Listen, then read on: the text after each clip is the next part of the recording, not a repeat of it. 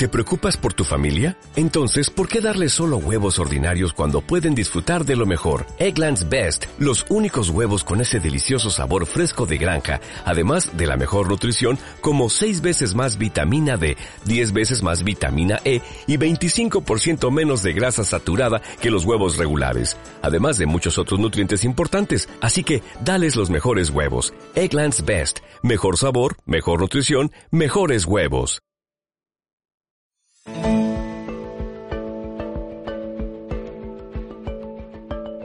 Desenterrando el pasado. Volvemos a la garganta de Olduvai, volvemos a la cuna de la humanidad. Pero esta vez no para descubrir un nuevo yacimiento, sino para conocer más sobre lo ya descubierto usando una tecnología muy concreta. Conoceremos el trabajo que está realizando un equipo español en el campo de la tafonomía, que es la disciplina que intenta explicar qué pasa con los restos desde que un individuo o animal muere hasta que se encuentran sus fósiles. Nos preguntaremos qué comían los primeros homínidos, qué herramientas líticas usaban para procesar la carne de los animales que cazaban. ¿Pueden las matemáticas, la programación, la inteligencia artificial ayudar en el estudio arqueológico? ¿Sirven para encontrar evidencias de actividad humana? Veremos que sí, y que ayudan mucho. Hoy sabremos también hasta qué punto la paciencia juega un papel clave en el trabajo arqueológico. Bienvenidos a un nuevo capítulo de Desenterrando el Pasado.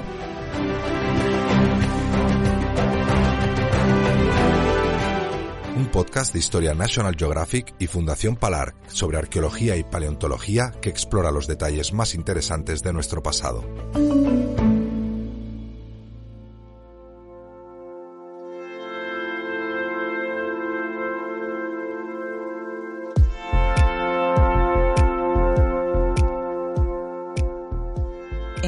Volvemos donde comenzó todo, a la cuna de la humanidad, a la garganta de Olduvai, un lugar al que ya hemos dedicado varios podcasts. ¿Y por qué será? Pues porque allí se desarrollan muchos proyectos con el objetivo de ampliar nuestro conocimiento sobre el origen de la evolución humana. Bien, hoy viajamos a este lugar, cerca de la frontera entre Kenia y Tanzania, para conocer el trabajo que está realizando un equipo de investigadores españoles centrado en el estudio de los fósiles encontrados en los yacimientos. Se trata de estudiar la cultura material utilizada por los primeros pobladores del lugar y por extensión saber más sobre su comportamiento.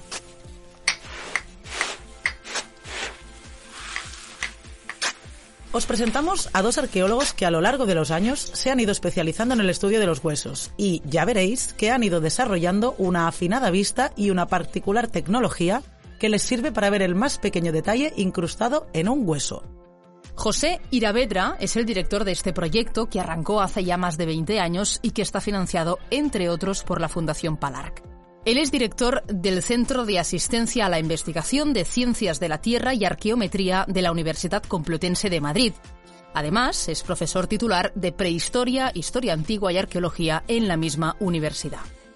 Le acompaña el también arqueólogo Lloyd Courtney, que lleva años aplicando las matemáticas y la programación en la arqueología. Lo escucharemos en unos minutos. Antes de todo, es necesario saber y entender en qué consiste exactamente la especialidad a la que se dedican, la tafonomía. Se trata de una disciplina que deriva de la geología y cuyo objetivo es analizar todos los cambios físicos y químicos que se producen durante el proceso de fosilización y hasta que el fósil es descubierto, por lo cual afecta tanto a los fósiles en sí como a su contexto.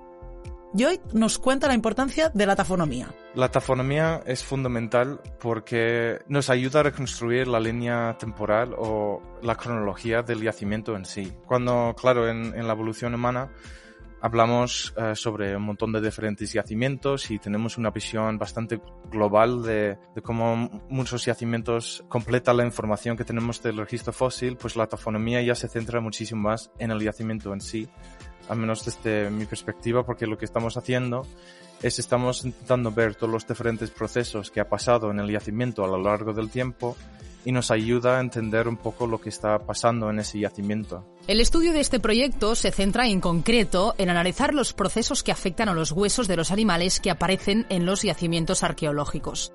A través de la tafonomía se pueden separar y clasificar los animales encontrados y saber si fueron cazados, por ejemplo, o murieron en el lugar de forma natural. Vamos a conocer con más detalle en qué consiste su trabajo. Ya os adelantamos que la tarea que llevan a cabo requiere de mucha paciencia. Ahora lo veréis.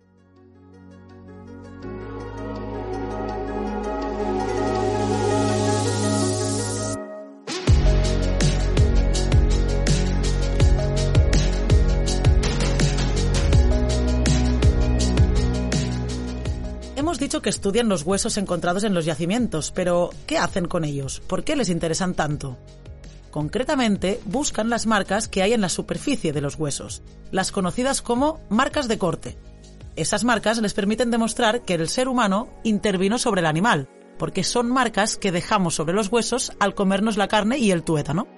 Nos lo cuenta José. Las marcas de cortes es un proceso que se produce cuando hacemos alguna actividad relacionada con el aprovechamiento de animales cuando hacemos la descarnación o la desarticulación de, los, de la carne de un, animal, eh, sin darnos cuenta, eh, cuando cortamos esa carne, nuestro cuchillo roza la superficie de los huesos y producimos marcas de cortes. Esto se produce desde los orígenes humanos hasta la actualidad, de tal manera que es una alteración que producimos en los huesos que siempre está ahí. ¿Y qué técnica usan para analizar todas estas marcas? Por un lado, usaron al principio la fotogrametría, que es una herramienta que permite medir y conseguir imágenes tridimensionales del objeto que quieras. En su caso, del hueso. Utilizando simplemente una cámara digital con un objetivo macro y a partir de ahí, pues eh, luego intentar hacer un buen solape de las fotos que haces de las marcas y luego ya mediante un programa que es de libre acceso, tienes acceso a él en internet, pues ya conseguimos esa imagen tridimensional de alta calidad. Hasta el momento, la fotogrametría nunca se había utilizado para marcas tan pequeñas como son las marcas de corte y los primeros resultados tras aplicar esta técnica fueron muy buenos. Una vez obtenían una imagen tridimensional, estudiaban cómo se habían producido las marcas. Mirábamos eh, las secciones de esas marcas de cortes y a partir de ahí tratábamos de diferenciar si las marcas de cortes eran con siles o con metal. Luego ya fue con siles, con cuarcita, con basalto, con diferentes tipos de materias primas. Los resultados fueron desde el principio muy buenos. Pero cuidado, esta técnica tiene un problema importante, el tiempo. El proceso es muy largo y laborioso. Analizar cada marca de corte les lleva una hora de trabajo. Hay centenares de marcas a analizar y a veces son difíciles de ver. Sobre todo cuando a lo mejor hacemos estudios a veces de conseguir una muestra experimental de 500 marcas. Podemos decir que cada yacimiento es un mundo y cuando quieres hacer un análisis de un yacimiento tienes que hacer una experimentación, es proceso para cada yacimiento. Y tienes que tomar muchas imágenes de muchas marcas y, al final tienes que hacer muchas fotos. ¿no? Entonces al final es un proceso muy trabajoso, muy lento. Menos mal que la tecnología ofrece soluciones. Vamos a ello.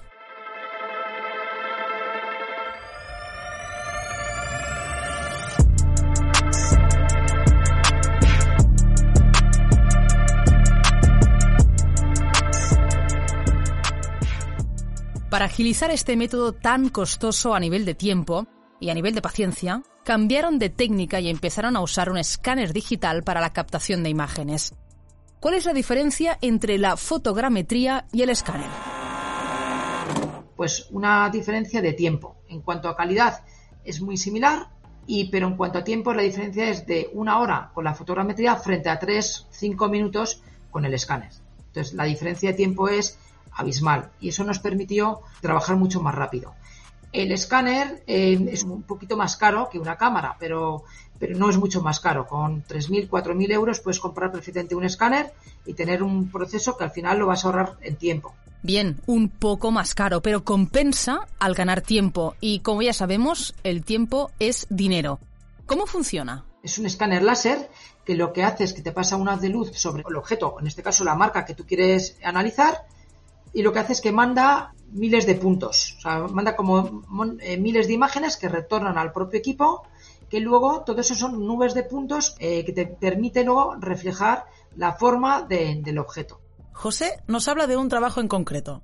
Por ejemplo, estos escáneres digitales se han utilizado a nivel macro para representar una cueva prehistórica. Tú vas a una cueva, coges un escáner láser, empieza a mandar cientos de miles de puntos que luego retornan al propio aparato y luego mediante un programa lo que haces es que consigues una imagen tridimensional de, toda la, cueva, ¿no?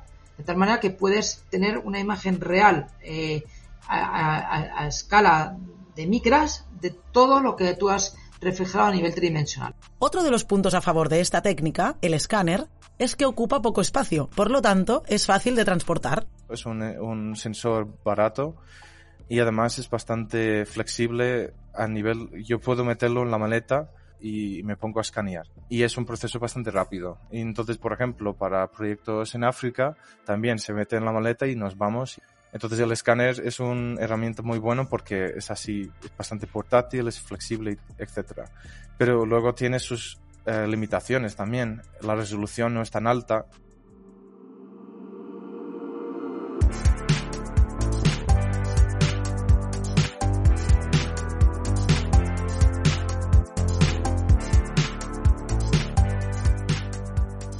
Una de las preguntas a las que intentan dar respuesta los investigadores es ¿para qué usaban las herramientas líticas nuestros antepasados? ¿Las usaban para el aprovechamiento vegetal o para aprovechar la fauna cazada? Bien, como nos podemos imaginar, en la mente de estos dos arqueólogos les surgen muchísimas preguntas. Cuando estudiamos un yacimiento y encontramos un montón de huesos asociados a, a, herramientas de piedra, pues la primera pregunta que nos tenemos que plantear es si esos huesos responden a un episodio hecho por el ser humano o si en realidad responde a un episodio producido por un agente no humano. Es decir, tú te puedes encontrar un yacimiento donde tengas fauna y lítica asociada, ¿vale? La lítica está hecha por el ser humano, es elemento cultural, son nuestros utensilios, nuestra cultura material, nuestras herramientas, pero la fauna es algo natural que puede haber llegado ahí por diferentes maneras. Recordemos que, como hemos apuntado antes, la tafonomía es una disciplina que estudia todos los procesos que ocurren desde la formación de un fósil hasta que nos llega a nosotros. Por lo tanto, hay mucho que descubrir. Cuando los investigadores hallan los huesos, nuestros Sherlock Holmes de la arqueología empiezan a desarrollar una serie de hipótesis que a través del estudio de las marcas de corte intentarán resolver. Por ejemplo, puede haber llevado porque una corriente de agua haya empujado unos huesos y de forma casual los haya juntado con las herramientas de piedra. O puede ser que hubiera unos huesos ahí depositados y de repente viene un ser humano un día, talla ahí, produce unas herramientas de piedra y te produce una mezcla de dos cosas de eventos distintos. O puede darse también una circunstancia que puede ser que haya unas herramientas de piedra ahí depositadas o, que no estén, simplemente que venga un animal, cace a otro, se lo coma se vaya y venga el ser humano después y talle encima de, o sea, haga ahí unas herramientas de piedra y es un evento independiente. Por lo tanto, su trabajo consiste en dilucidar cuál es la historia que más se aproxima a la realidad que hubo en aquel momento, y se generan una multitud de hipótesis. José nos pone un ejemplo más contemporáneo.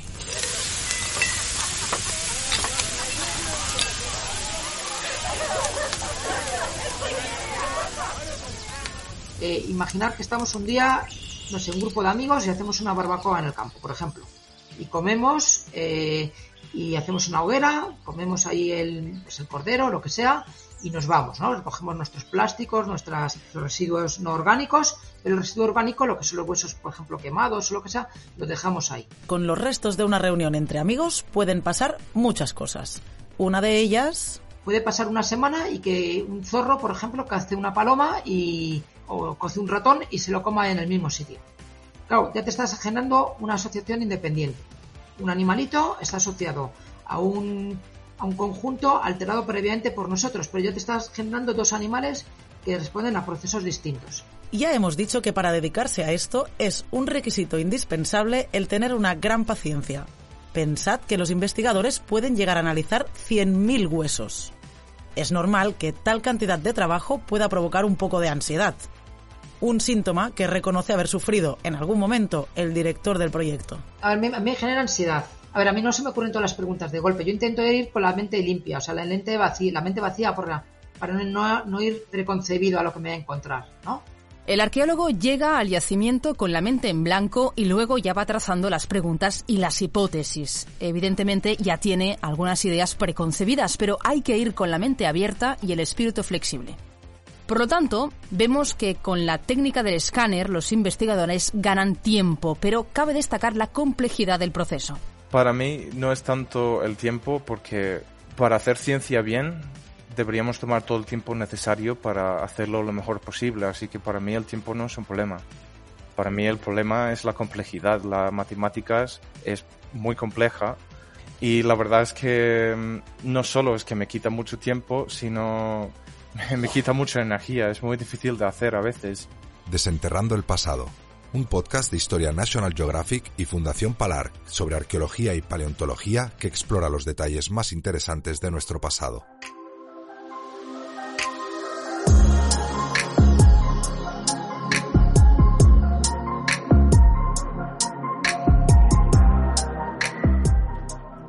El arqueólogo Lloyd Courtney hace tiempo se especializó en el estudio tafonómico mediante procesamiento de datos. Para el estudio se sirve de la estadística y de la inteligencia artificial. Lo que yo hago es más que nada trabajo de estadística y inteligencia artificial. Pues necesito una formación y tengo un fondo bastante grande de programación, procesado de datos y pues, cosas de matemáticas. Matemáticas, sí, lo han oído bien. Las matemáticas y la arqueología parecen dos disciplinas difíciles de unir. Pero sí, Lloyd tiene la suerte de que le encantan y las aplica para estudiar el registro fósil. El tema de las matemáticas es, sí que es un reto y de hecho em, ahí sale una vena un poco friki que tengo que es que me gusta mucho la, la matemática y la estadística y me parece un reto, pero también en, parte me parece algo divertido intentar aprender estas cosas porque creo que el beneficio que tiene para la arqueología es gigantesca. Los números y las diferentes combinaciones de ellos ayudan a entender mejor el contexto del yacimiento que se quiere estudiar.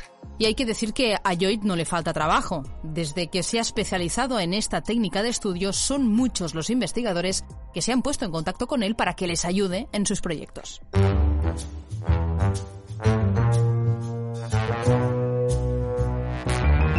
Vamos a conocer un poco más a estos investigadores con algunas preguntas más personales.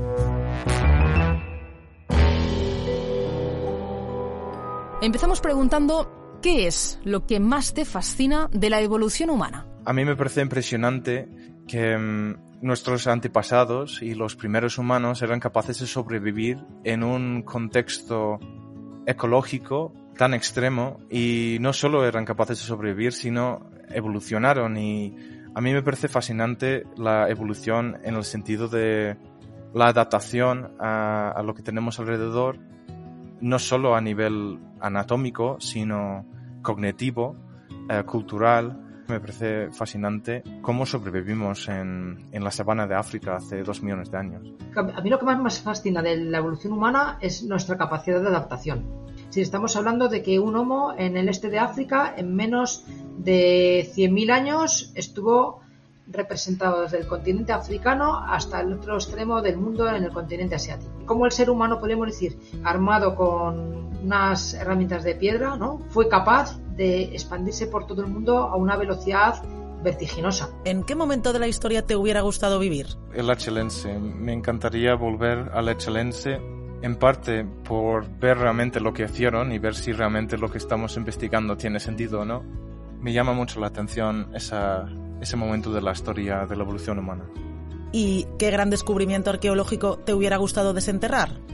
Lloyd se queda en España, en Atapuerca. Ahora mismo, este, este año, me hubiese encantado estar en el cima del elefante, que este año sacaron el, el maxilar de, del, del homínino en, encima del elefante, que además yo fui el fin de después porque tengo muchos amigos ahí y la energía que tenían en ese momento de descubrir un nuevo fósil humano, además no solo un nuevo fósil humano, sino uno de los más antiguos de Europa, me pareció una pasada y me hubiese encantado estar ahí.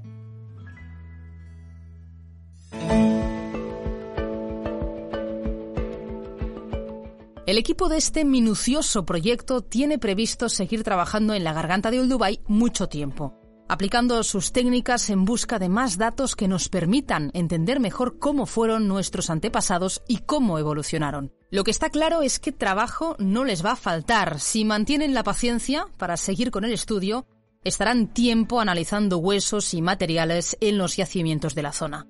Y como siempre decimos, conocer nuestro pasado es conocernos mejor en el presente.